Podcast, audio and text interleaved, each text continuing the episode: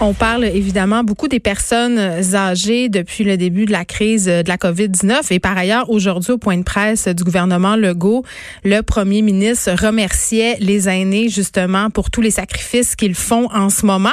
Moi, il y a j'avais la réflexion suivante, je me disais, on parle beaucoup des personnes âgées, on parle de comment ils doivent se sentir, on parle de leur sort, on parle des complications, mais je trouve qu'on dans tout ça, on leur donne pas beaucoup la parole. Et euh, bon, il y a le fait qu'on leur donne pas beaucoup la parole, évidemment, mais il y a aussi euh, cette directive qui, je crois, est toujours d'actualité.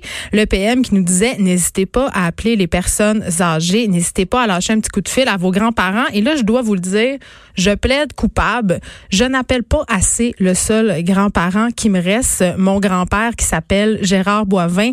Il a 87 ans. Il habite dans sa petite maison de Saint-François-de-Salle. C'est où ça, Saint-François-de-Salle? C'est dans le nord du Saguenay-Lac-Saint-Jean.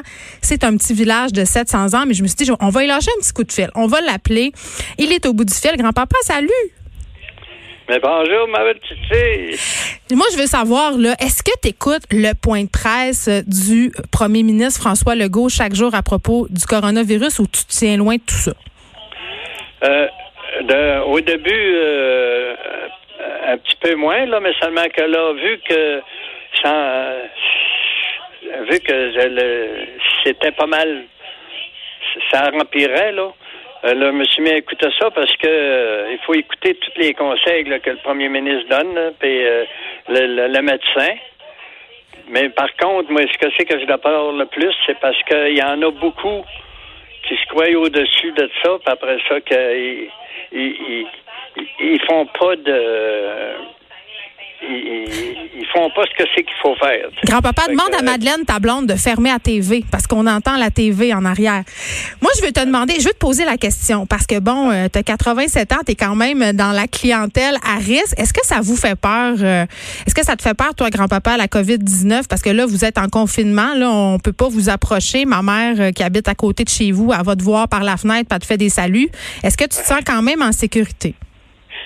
Ah ouais, on, ah ouais, ben c'est en sécurité, c'est en sécurité pareil parce que euh, ta mère, moi, moi j'ai confiance à ta mère. Puis après ça, euh, j'ai confiance à tous ceux-là là, qui, qui nous donnent des conseils.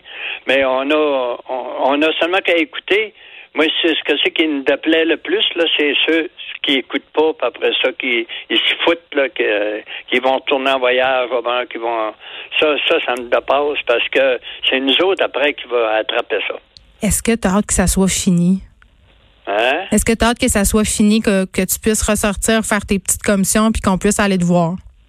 Ben oui, qu'on gagne faire du bateau. Mais tu vas pouvoir aller faire du bateau cet été sur le lac Saint-Jean si tu restes à deux mètres euh, de tout le monde. On va pouvoir y aller en bateau, mais je vais, moi, je pourrais peut-être pas y aller avec toi. au lac des commissaires. On va aller au lac des commissaires. Merci, grand-papa, euh, de m'avoir parlé. Euh, je vais essayer de te rappeler plus souvent, j'avoue. Là, je suis une mauvaise petite fille. Merci beaucoup. C'est vraiment gentil d'avoir accepté de le faire de la radio pour nous. je sais que ça le stressait. OK, je te donne un beau bec, puis après ça, je dis bonjour à tout le monde. Bye-bye. Bye.